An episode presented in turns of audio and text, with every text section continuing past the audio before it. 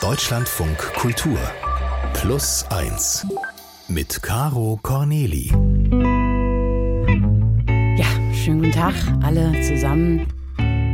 Ist das noch eine Plus-1-Show oder ist das schon eine Therapiesitzung? Das werden Sie sich gleich fragen. Ich begrüße bei Plus-1 den Regisseur und Filmproduzenten Ronald Fietz. Hallo, schön, dass du da bist. Hallo, schön äh, da zu sein. Du bist mein ehemaliger Lebensgefährte. Wir beide waren mal sieben Jahre lang ein Paar von 2004 bis 2011. Wir haben einen gemeinsamen Sohn, heute 16 Jahre alt, ein prächtiger Kerl, so schön wie sein Vater und so kontaktfreudig wie seine Mutter, würde ich jetzt sagen. Schön Gruß, Käferchen. Ja, soweit alles richtig, würde ich sagen. Ja, das passt. Dann, äh, ja, lässt sich, was lässt sich über uns noch sagen? Wir haben vielleicht nicht so wahnsinnig gut damals zusammengepasst. Im Nachhinein würde ich das sagen. Äh, aber heute kommen wir ganz okay zurecht. Was angesichts unserer Differenzen unsere eigentliche Leistung ist. Ähm, Soweit d'accord? Ich muss das jetzt natürlich abfragen. Ich kann ja nicht einfach irgendwas Ja, was, ich frage mich, was kommt gleich? äh, ja, pass auf. Es gibt eine Sache, Ronny, die konnten wir zwei richtig gut.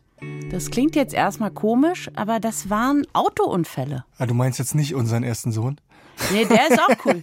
Der ist auch cool, aber, aber was wir, ich habe ja so zurückgeguckt und dachte, nee. was fällt mir denn ein? Nee, der war kein Unfall, der war gewollt. Unser, ja, das war ein Wunschkind. Ah, ein tatsächlich. Wunschkind, ja. Ähm, äh, Autounfälle.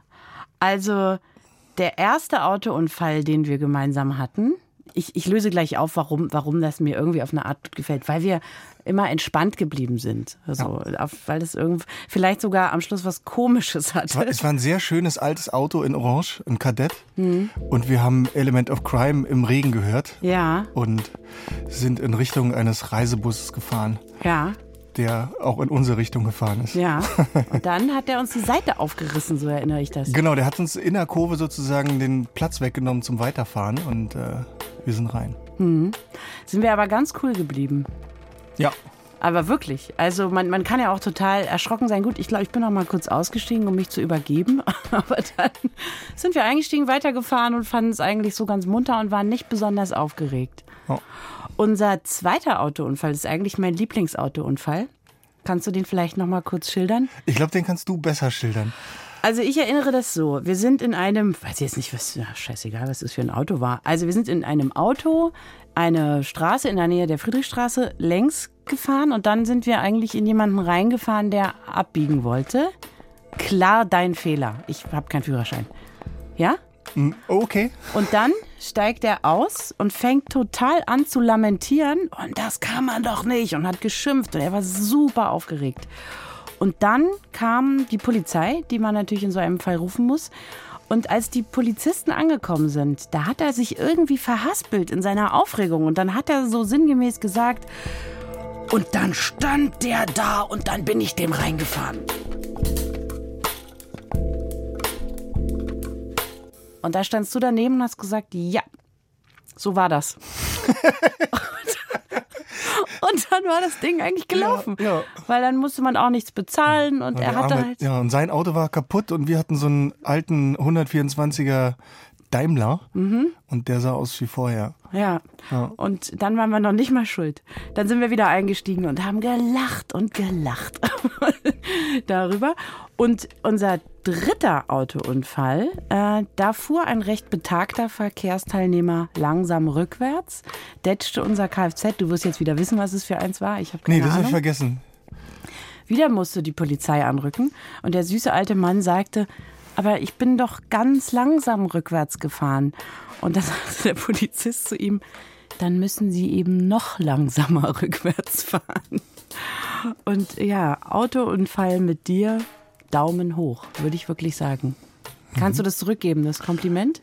Ja, das hat ja? gut funktioniert. Also ja. so sehr stressige Situationen, die nichts mit uns zu tun hatten, ja, ganz gut funktioniert. Waren wir, irgendwie, waren wir wirklich, sind wir einfach cool geblieben. Ja. Was du heute bist, das bist du nicht auf direktem Weg geworden. Im Gegenteil, querfeldein bist du.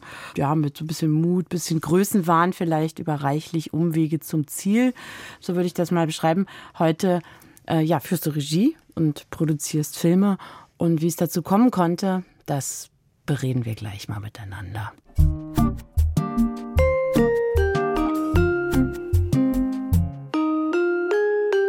Mein Gast bei Plus 1 heute heißt Ronald Fietz. Er ist Regisseur und Filmproduzent. Das gibt's ja als Beruf. Da geht man auf eine Filmakademie und dort studiert, studiert man dann irgendwie Regie oder Drehbuch und dann kann man loslegen. Oder man startet als Gas-Wasser-Heizungsmonteur, baut dann Möbel, organisiert dann Werbedrehs und so weiter und so fort. Also was ich sagen möchte, der Quereinstieg oder eine Sache nicht auf direktem Ziel erreicht zu haben, das zieht sich ja ein bisschen durch dein Leben, ne?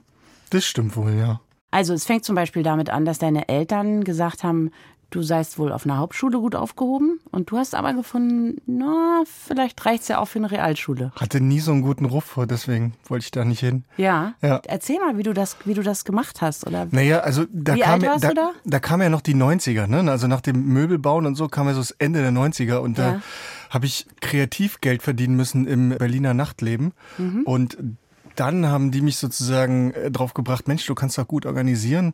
Äh, guck mal beim Film, da brauchen die immer Leute, die organisieren können. Wie wären Producer? Mhm. Und dann äh, habe ich mir die gelben Seiten genommen, wollte Producer werden und äh, habe die durchgeblättert, bin bis B gekommen, Blowfilm. Mhm. Das war so die erste Musikclip-Produktion in äh, Berlin. Mitte? Berlin Mitte, genau, am Jamdam-Markt war die. Ja. Und dann bin ich da vorbei und habe dasselbe nochmal erzählt, ich will Producer werden. Dann haben gesagt, ja. ja, komm doch mal her. Und dann haben sie mich am zweiten Tag in die Kalkulation gucken lassen. Da war dann der bisherige Praktikant total sauer, weil ich das alles so gleich durfte. Und dann ging's los. Und ein Jahr später war ich dann irgendwie Produktionsleiter und dann, dann kam irgendwie mehr Musikvideos. Dann war ich kurz noch ein Jahr in den USA und hab mich da irgendwie reingeschmuggelt. Aber nur mal einen Schritt zurück, weil es geht ja eigentlich damit an, dass, damit los, dass du unterschätzt wurdest, dass deine Eltern gesagt haben, du so Hauptschule und du, nö, ich würde gerne eine Realschule probieren. Kannst, ich kenne tatsächlich den genauen Hergang gar nicht. Wie, wie hast du das denn gemacht? Also meine Mutter würde das nicht mehr so unterschreiben, aber es war war so. Und ich glaube, da kam auch so ein bisschen der Wille her, zu sagen, ich will, ich will weiter. Dann ist ständige unterschätzt werden, wenn man sagt, na, ich glaube, der ist ein bisschen blöd. Mhm. Dann will man irgendwie auch was erreichen. Und das zog sich so ein bisschen bis hierher hin, wo man jetzt so denkt, ja, mal lieber was machen, was Spaß macht, als was erreichen. Also du wolltest eigentlich beweisen, dass du kein Idiot bist. ja, ja, ich glaube ja? schon, ja. Ja, na, ich hatte natürlich auch Interessen, aber das, äh, der Antrieb äh, war bestimmt ja damit auch. Und dass du aber erstmal Heizungsmonteur geworden bist, äh, hing womit zusammen?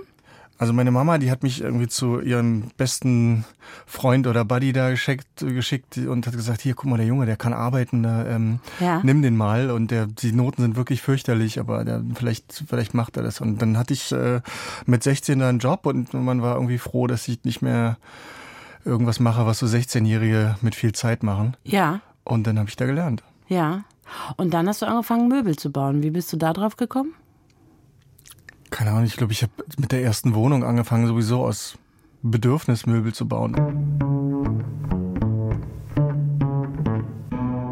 Und später hat mich natürlich interessiert, weiterzukommen. Dann hatte ich noch einen, noch einen äh, Freund gehabt, der sagte so, naja, also so, ist zwar okay, dass du ein Aussie bist, aber äh, ohne Englisch kommst du hier nicht weiter. Und dann hatte ich keinen, weil ich ja so schlecht im Russisch war, durfte ich kein Englisch machen. Mhm. Und dann habe ich gedacht, okay, dann musst du nach Amerika äh, Englisch lernen. Ja. Und dann war ich ein Jahr in Amerika bei einer Filmproduktion und habe dort Englisch gelernt und auch wieder äh, Musikvideos und Werbung produziert.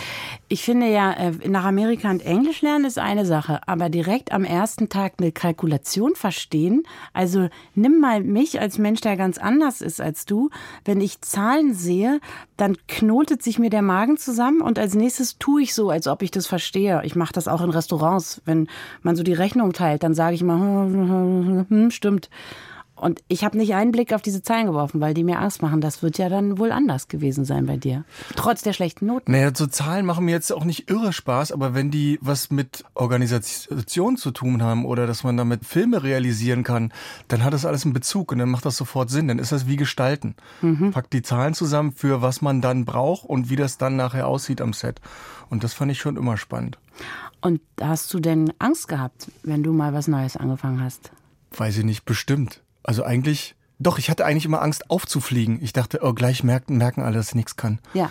So, das war, ich habe mich, glaube ich, so die ersten zehn Jahre Produktionsleitung wie so ein Betrüger gefühlt, weil ich dachte, naja, ja. die, die merken gleich, dass, du kannst das eigentlich nicht wirklich. Ist verrückt, während man es schon tut, denkt man immer noch, dass, äh, ja. dass man eigentlich gar nicht. Aber weil es ja auch so angefangen hat. Ich habe ja ganz oft irgendwie einfach gesagt, ich kann das und dann mache ich das. Als ich hier rein bin, ist mir aufgefallen, dass ich hier um die Ecke ein Badezimmer gefliest habe, also wirklich nur eine Straße weiter. Mhm. Und dann habe ich aber gesagt, ich kann das und konnte das noch gar nicht und musste meinen Vater anrufen, dass er mir kurz hilft, wie das, wie das geht. Und ja. Ich das zu Ende gefliest und habe irgendwie 2000 Mark gekriegt. 2000 Mark? Ja, klar. Ehrlich? Ich dachte, ähm, Handwerker sind erst heute so teuer geworden. Nee, nee, nee, das kostet Geld. Okay, also wir haben ja schon festgestellt, dass du so in ähm, neue Jobs und neue Aufgaben mit relativ viel Chutzpe oder Übermut so reingegangen bist. Hast du denn gedacht, du müsstest was beweisen? Und wenn ja, dir oder wem sonst? Naja, während man es macht, denkt man, man will sich was beweisen, aber äh, im Grunde allen anderen, ne? Also ich weiß nicht, ob man seinen Eltern was beweisen will. Eigentlich will man das schon, aber die Hoffnung, dass das irgendwie passiert, bei dem Job habe ich sowieso abgeschminkt. Also das hätte die eh nie glücklich gemacht. Deswegen muss es für jemand anders gewesen sein. Also das kann ich soweit bestätigen. Ich habe kürzlich mit deinem Vater telefoniert. Der weiß wirklich nicht, was du machst. Und wenn ich dann sage, das ist aber gut, was der da macht, das läuft auch, dann sagt er, naja, wenn du das sagst, aber er weiß wirklich nicht, äh, und das ist natürlich vielleicht auch nicht so angenehm, ne? weil man immer so, hey, guck mal, ich habe was ganz Tolles gemacht, aber die Eltern verstehen das gar nicht, was das sein soll, einen Film produzieren. Ja, also, dass sie es nicht verstehen, hat sich ja so ein bisschen durchgezogen über die Sachen, die ich die ich da mache und nicht was, als du Heizungsmonteur warst. Was mir so wichtig ist, ja, ist irgendwie man will ja auch erkannt werden für das, was man kann, also ja. was man wirklich kann und ja. was einem wirklich Spaß macht.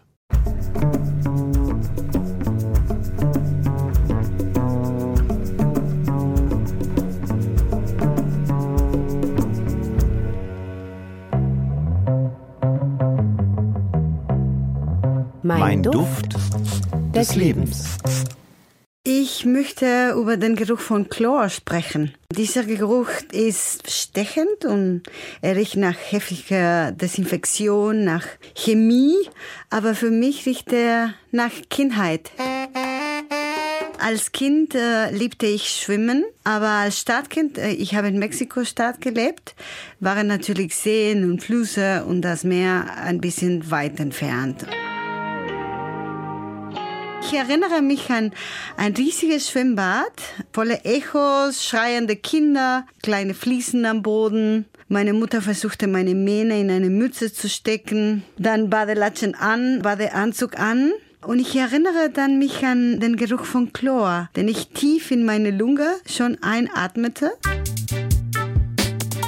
Also Mexiko-Stadt hat 20 Millionen Einwohnerinnen. Mexiko-Stadt ist eine sehr segregierte Stadt, und, aber es ist auch eine Stadt der Flachdächer. Es gibt viele Wassertanken auf diese Flachdächer und diese Wassertanken sind auch gefüllt mit chloriertem Wasser. Und es gibt Schläuchen in den Innenhöfen und da man kann natürlich auch spielen mit Wasser, das ein bisschen nach Chlor riecht. Ich bin Valentina Rojas Loa. Ich bin ursprünglich mexikanisch. Ich wohne in Bremen. Und ich erinnere mich an einen Tag, auch an dem ich bei einem Freund in Italien mich geduscht habe. Und irgendwie roch die Dusche nach Chlor. Und der Geruch ging direkt in meine Erinnerung, ohne Filter. Und plötzlich war ich in einem Pool der Kindheit. Und äh, ja, ich fürchte, ich habe mich sehr lange geduscht und einfach mit dem Wasser gespielt. Ich war total glücklich plötzlich.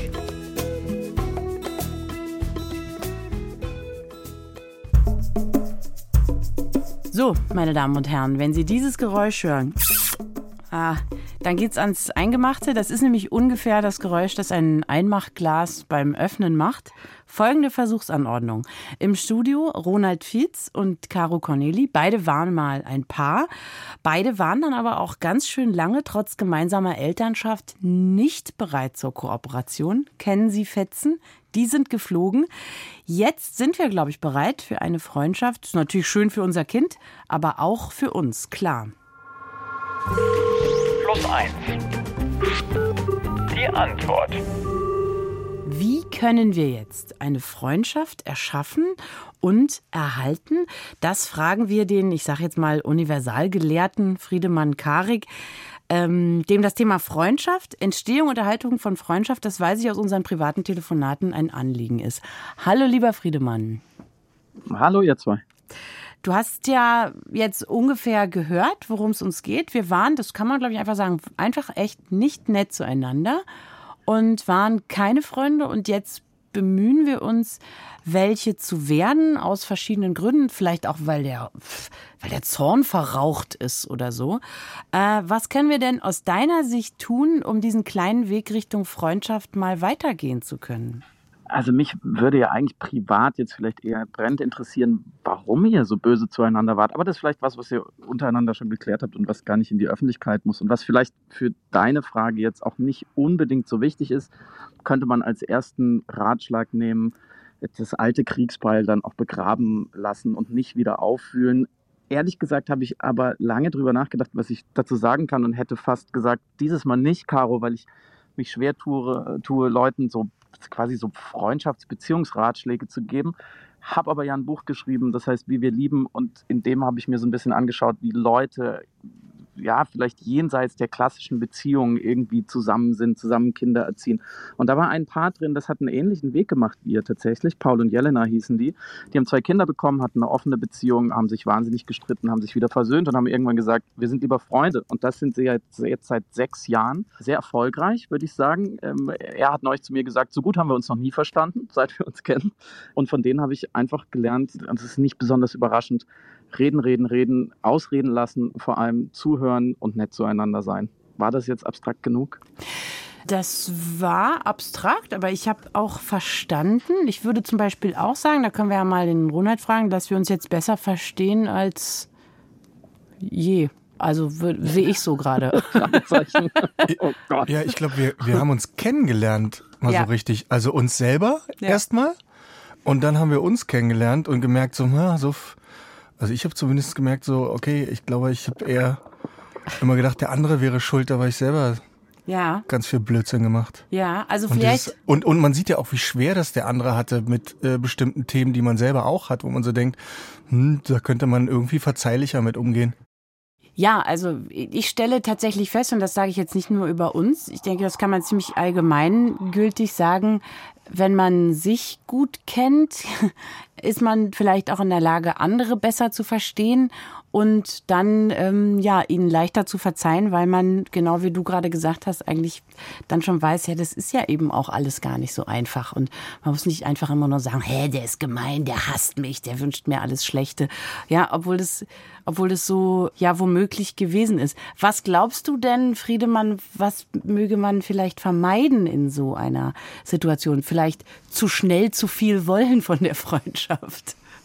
Ja, das ist ganz interessant, was, was ihr auch beide eben gesagt habt, dass in dem Moment, wo man nicht mehr zusammen ist, in so einer Paarbeziehung, ich glaube, da, da fällt auch so ein, dieser über, ja, fordernde Anspruch an den anderen und an sich weg, dass jetzt alles gut ist. So, man ist zusammen, man ist verliebt, man hat vielleicht sogar eine Familie, jetzt muss man sich ja irgendwie verstehen. Und das führt natürlich eher mal zu Streit als in einer Freundschaft, wo man auch mal sagen kann, jetzt verstehen wir uns halt gerade die Woche nicht oder auch die zwei Wochen nicht, aber ich rufe dich dann schon wieder an. Also ich glaube, in dem Moment, wo dieser Druck weg ist und auch fast schon dieser Narzissmus, ich habe mir diesen Menschen ausgewählt als meinen Partner und das muss jetzt mit dem irgendwie klappen, ist es viel leichter, sich auch mal loszulassen und zu verstehen, ja, ja, ich war jetzt aber halt auch ein Depp. Ähm, das kann ich äh, definitiv in der Freundschaft besser sagen. Ich kann mich auch besser entschuldigen in der Freundschaft, weil es ist alles einfach nicht so wahnsinnig wichtig, oder? Ja, ich würde sagen, äh, klares Ja. Interessant finde ich den Gedanken, dass man so eine Eitelkeit hat, ja auch zu sagen, ich habe diesen Menschen ausgesucht, also darf der nicht falsch sein, sonst habe ich einen Fehler gemacht. Ich habe ja, zum Beispiel ja. so im Nachhinein das Gefühl, immer so Sachen verlangt zu haben, wo ich sage, ja, die müsste doch einfach das nur besser machen an der und der Stelle. Und wenn sie das könnte, dann würde sie es ja tun. Das geht er mir ja selber ganz genauso, wenn ihr mir fragt, so, ja, warum hast du das denn nicht irgendwie besser gemacht? Ich so, so ja, äh, nicht mhm. gekonnt. Ja. Einfach. Ja, nicht gekonnt. Und damit muss man, glaube ich, so ein bisschen verzeihlich umgehen. Ja. Genau, also ich finde jetzt, wenn ich mir sowas angucke, finde ich es rätselhaft, wie überhaupt Beziehungen gelingen können zwischen Menschen. Aber der eine oder andere bekommt das ja hin. Ich habe tatsächlich selber das große Glück, dass ich aus meiner letzten langjährigen Beziehung eine, eine ganz enge Freundschaft geerbt habe, sozusagen, dass wir das geschafft haben zusammen. Und es gab auch so einen Moment, als wir uns getrennt haben, da haben wir uns einfach tief in die Augen geguckt und haben gesagt, so, soll jetzt sozusagen, sollen wir uns jetzt zwei Jahre nicht anrufen? Soll das jetzt quasi der Widerhall von diesen drei eigentlich schönen Jahren sein? Oder wollen wir einfach Freunde sein und gucken halt, dass wir uns beide dementsprechend benehmen und lassen uns ein bisschen Raum? Und das hat super geklappt und wir haben gemeinsam Freundeskreis und ich bin echt immer wieder total froh, da auch über den eigenen Schatten gesprungen zu sein und zu sagen, dann gebe ich mir jetzt halt Mühe auch mit dieser Freundschaft. Wenn du sagst benehmen, heißt das, ihr habt Regeln vereinbart? Ja, mehr implizit, aber wir haben äh, zum Beispiel, glaube ich, war die mehr oder weniger unausgesprochene Regel, dass wir nicht mehr über unsere Beziehung reden. Das war dann einfach erledigt. Und wenn wir das Bedürfnis hatten, über die Beziehung zu reden, dann haben wir es mit anderen Freunden und Freundinnen gemacht. Aber nicht ausgerechnet mit dieser Freundin, die halt damals involviert war. Jetzt ja. nur nicht aufarbeiten. Das, nee, das, nee, mit anderen. Das ist ja. die Formel. Ja, nee. Ja. Okay, also was können wir denn jetzt äh, hier mal rausziehen? Die, ähm, die Fähigkeit, einen Zorn, an den man sich total gewöhnt hat, in dem man sich richtig eingekuschelt hat über Jahre, mal zu gucken, ob es noch so schlimm ist oder ob er vielleicht schon verraucht ist, die würde ich mal an den Anfang stellen wollen. Also, dass man sagt, mhm. hey, ist es überhaupt noch so schlimm oder hassen wir uns, weil wir es gewohnt sind, uns zu hassen? Der Hass ist ein großes Wort. Oder, ne, gehen wir uns aus dem Weg, weil wir das schon, schon seit Jahren so machen. Das ist das eine, äh, ja, eine gewisse äh, Milde vielleicht im, im Umgang mit den Fehlern so des anderen, die ja wahrscheinlich immer noch da sind. Und naja, man muss auch ein bisschen Bock auf Frieden haben. Also das stelle ich gerade fest. Also als Grundvoraussetzung. Ja, und Lust auf die Freundschaft. Also man kann ja auch, ich finde es völlig legitim zu sagen, nee, mit dem Menschen möchte ich gar nicht befreundet sein. Das kann, soll ja auch vorkommen. Aber wenn man Lust hat, mit jemandem befreundet zu sein, dann muss man vielleicht auch was dafür tun. Ja, das war Friedemann Karik, live aus Venedig, uns zugeschaltet. Ich bedanke mich sehr, dass du wieder mal dabei warst und äh, wir hören voneinander. Friedemann. Super gerne. Bis dann. Macht's gut. Ciao. Tschüss.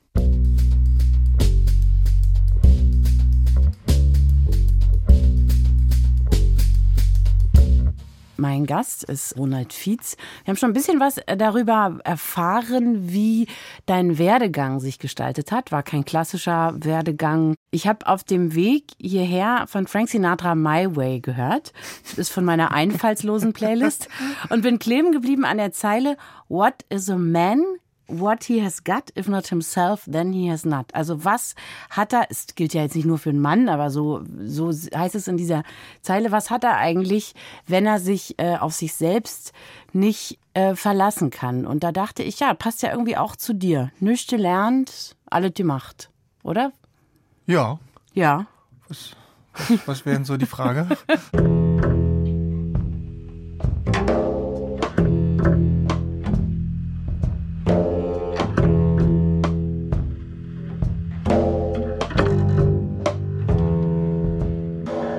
Dein erster Film, This Ain't California, war überraschend erfolgreich. Hat, aus meiner Sicht hat er immer Größenwahn auch ein bisschen eine Rolle gespielt.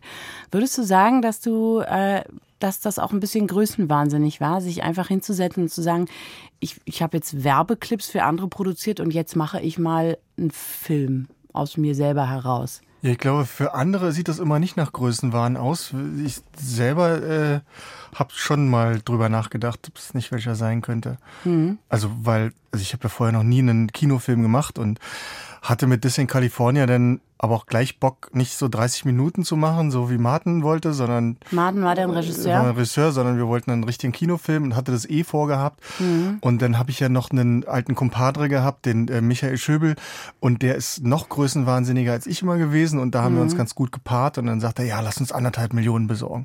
Dann haben wir zwar nicht so viel gekriegt, also viel, viel weniger, aber immerhin noch viel für den ersten Kinodokumentarfilm und, ja. und konnten den drehen, obwohl keiner von uns jemals irgendwas mit Kino Kino gemacht hatte. Genau, also das wollte ich jetzt nochmal ein bisschen hinsortieren. Martin Persil, auch mittlerweile sehr erfolgreicher Filmregisseur, hat die Regie geführt und die Produktion hast du zusammen mit Michael Schöbel gemacht, äh, der dein bester Freund war. Leider mittlerweile verstorben. Ja, der fehlte dir dann für weitere Projekte. Also Ne, der war dann einfach nicht mehr dabei. Ja, aber was er hinterlassen war, war diese Chuspe für den, für den Größenwahn, den weiterzugehen. Den konnte ich mir immer noch äh, sehr gut vorstellen. Und irgendwie, wir haben uns ja nach dem ersten Film sozusagen alle in irgendwelche anderen Himmelsrichtungen selbst zerstoben und irgendwie nicht mehr gemocht. Und, äh, mhm. und äh, dann habe ich diesen, habe ich diesen Film geschrieben über die Ernst-Thälmann-Insel. Ja, das, äh, da, das wäre jetzt zum Beispiel, finde ich, für mich nochmal dieser Größenwahn Mit ihrer gewesen. Zusammen. Ja.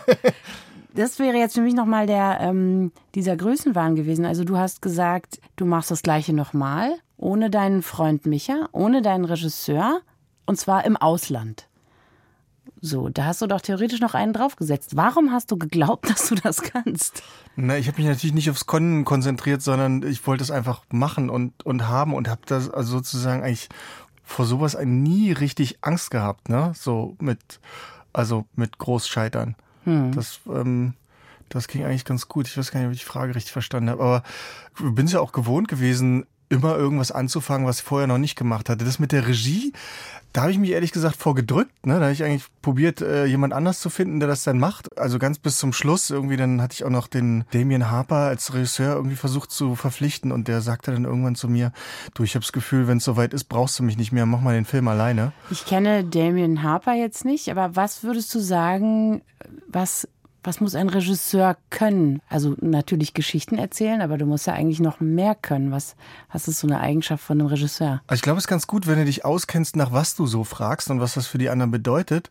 Aber im Grunde solltest du, du solltest eine Vision haben und die Fähigkeit, diese an andere Leute zu vermitteln. Ich glaube, das ist auch schon alles. Also man sieht ein Bild vom inneren Auge und muss dann anderen erklären, wie sie dir helfen können, dieses Bild erstehen zu lassen? Ja, genau. Und in meinem Fall wusste ich ja sozusagen, habe ja jede Position schon mal gearbeitet beim Film. Also immer wenn ja. ich jemanden was frage, dann weiß ich ungefähr, mit was ich dem so belaste und was der eigentlich braucht.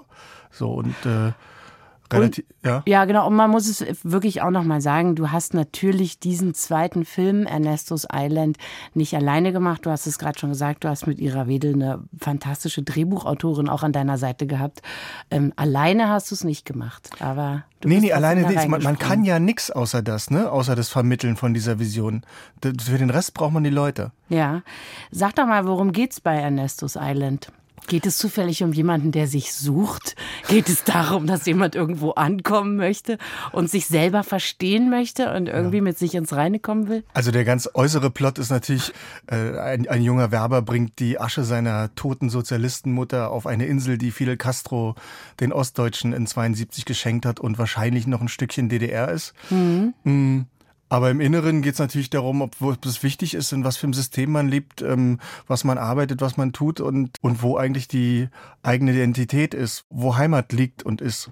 Wie beantwortet dieser Film die Frage, ob das wichtig ist, in welchem System man lebt und wo Heimat liegt und ist? Das kann ich doch jetzt nicht verraten. ähm, das nee. macht er ganz clever und, äh, und äh, auf die Gefühlsebene. Und äh, dann schickt er dich dahin und du fragst dich selber, wie kann ich das denn schaffen? Hat der, dieser Film, die Geschichte von diesem Film, was mit dir persönlich zu tun? Ja, also der geht natürlich los mit so einem, mit so einem Werber, der ähm, zwar das gut kann, was er da macht, aber irgendwie nicht damit zufrieden ist, weil es immer so verquere Botschaften sind, die einfach nicht, nicht richtig sind, die einfach sich falsch anfühlen, weil die Werbung immer Botschaften so wahnsinnig authentisch und wohlfühlend rüberbringt, aber sie sind, sie sind im Grunde falsch.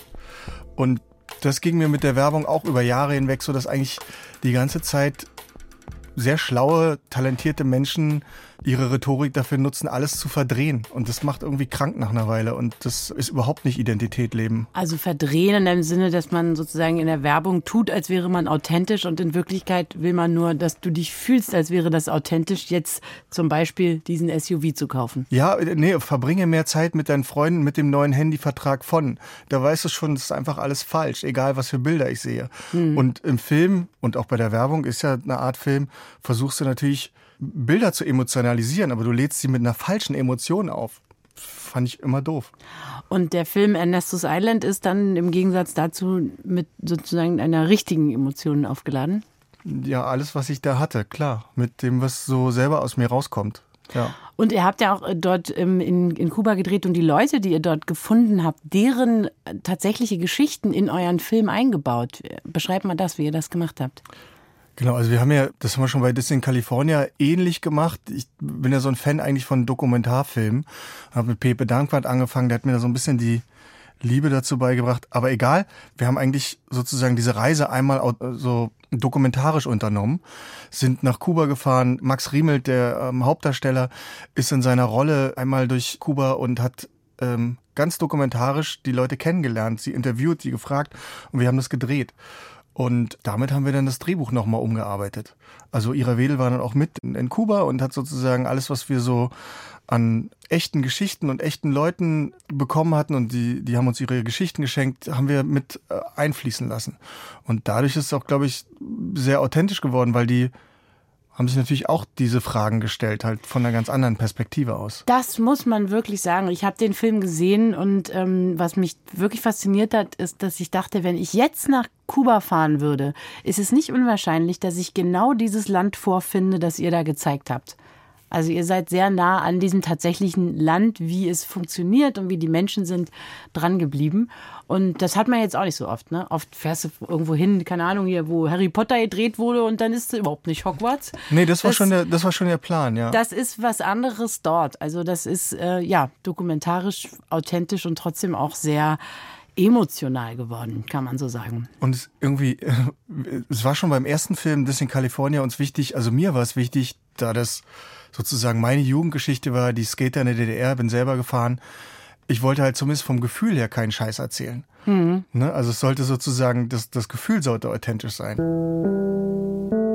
Ja, na gut, dann habe ich ja jetzt mit Frank Sinatra My Way gar nicht so falsch gelegen. In diesem Song, falls irgendwer, der uns gerade zuhört, den nicht kennt, äh, geht es darum, dass jemand sozusagen auf sein Leben zurückblickt und sagt, ich habe es nicht so gemacht wie alle, ich habe es auf meine eigene Art gemacht und das ging hoch und runter, das war auch mal schwer, aber es war eben meine ganz privat persönliche Art, das zu machen. Würdest du sagen, das, das trifft jetzt zum Beispiel auf dich und auf diesen Film, den ihr da in Kuba gedreht habt, auch zu?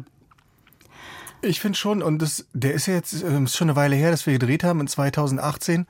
Und normal hat man eigentlich immer Angst, dass man sich was anguckt, was älter ist, wo man dann so denkt, äh, warum habe ich das denn gemacht? Hm. Und wenn ich den aber gucke, denke ich so, nee, das, was ich da erzählt habe, war, das war richtig und das, und es ist deswegen richtig, weil es, weil es so war, wie ich das machen wollte. Hm. Ich habe zum Beispiel gedacht, du scheiterst. Das kann ich ja nochmal sagen. Ich habe gedacht, das klappt nicht. Er hat sich da übernommen, das ist zu viel für ihn. Das klappt nicht. Wir haben ja auch nicht miteinander geredet, sodass du das hättest gerade rücken können. Ich habe gedacht, du bist damit voll an die Wand gefahren. Bist du aber nicht. Nee, da kannst du dich dann neben meine Eltern stellen. ja, Ronald Fietz, Filmemacher, Filmproduzent, Freund. Diese Stunde mit mhm. uns beiden, die ist äh, jetzt schon wieder vorbei. Möchtest du noch irgendwas den Leuten mitgeben? Ach so, ja, möchtest du tatsächlich. Du möchtest den Leuten noch mitgeben, ähm, dass der Film Ernestus Island tatsächlich jetzt im Moment noch im Kino zu sehen ist. Und an welchem Tag im Fernsehen kommt? Am 7.6. ist er dann auf Arte zu sehen. Auf Arte. Und danach in der Mediathek. Und danach in der Mediathek. Arte, der Qualitätssender, zeigt Ernestus Island äh, den Film von Ronald Fietz, der heute mein Gast gewesen ist. Na dann, äh, Ronald, dann schön, dass du hier gewesen bist. Ja, danke für den Tee. Bis zum nächsten Mal. ich denke doch. Diese Folge unseres Plus 1 Podcasts ist vorbei, aber wenn Sie zweimal eine Gänsehaut wollen, dann hören Sie auf jeden Fall in die zweite Folge auch rein. Es geht in unserer Geschichte um Heiko, der auf abenteuerlicher Weise die DDR verlässt und rübermacht, wie man so sagt. Und dann hat sie beim Fahren gesagt, vertraust du mir? Und dann dachte ich, ups, jetzt geht's los hier. Und dann sagt sie, sie hat den Kofferraum schon leer gemacht wir suchen uns jetzt eine dunkle Stelle auf der Dimitrovstraße, heutige Danziger. Da hat sie dann ihren Wagen geparkt, rückwärts. Ich durfte ja nicht aussteigen, von außen in den Kofferraum einsteigen, das war ja die sichere Verhaftung. Also bin ich drin, drin geklettert, hinten in den Golf, also die, die, die Rückbank so runter, mich zusammengerollt, die zugeklappt, meinte, dauert jetzt zehn Minuten.